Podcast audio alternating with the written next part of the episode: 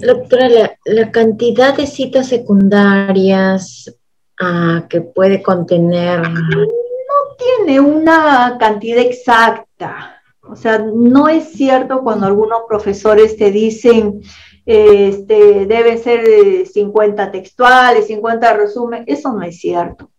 Eso se va dando según las necesidades de lo que tú misma vayas escribiendo. O sea, imagínate que tú has encontrado 10 conceptos y los 10 son importantes. Pones los 10 conceptos y los conceptos son textuales, ¿no es cierto? Claro. De repente no hay muchos conceptos y tienes dos, o sea, es muy, muy relativo, ¿ya? O sea, no, no hay un número, un número exacto, ¿ya?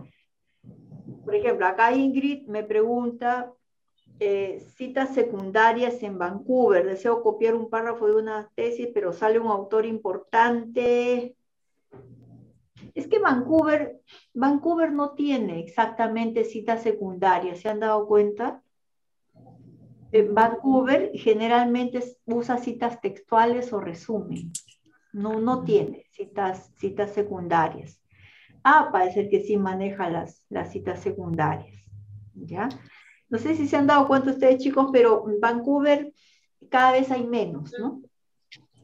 Solamente se ha dejado para salud, para derecho, pero ahora ya hay muchas, muchas este, profesiones de salud que han dejado de usar Vancouver, ¿no? Ahora, la mayor parte de, estudios es con APA, ¿no? Pero, pero si a ti, Ingrid, te piden Vancouver, hazlo nomás, no, no, no puedes ir en contra tampoco no puedes ir en contra.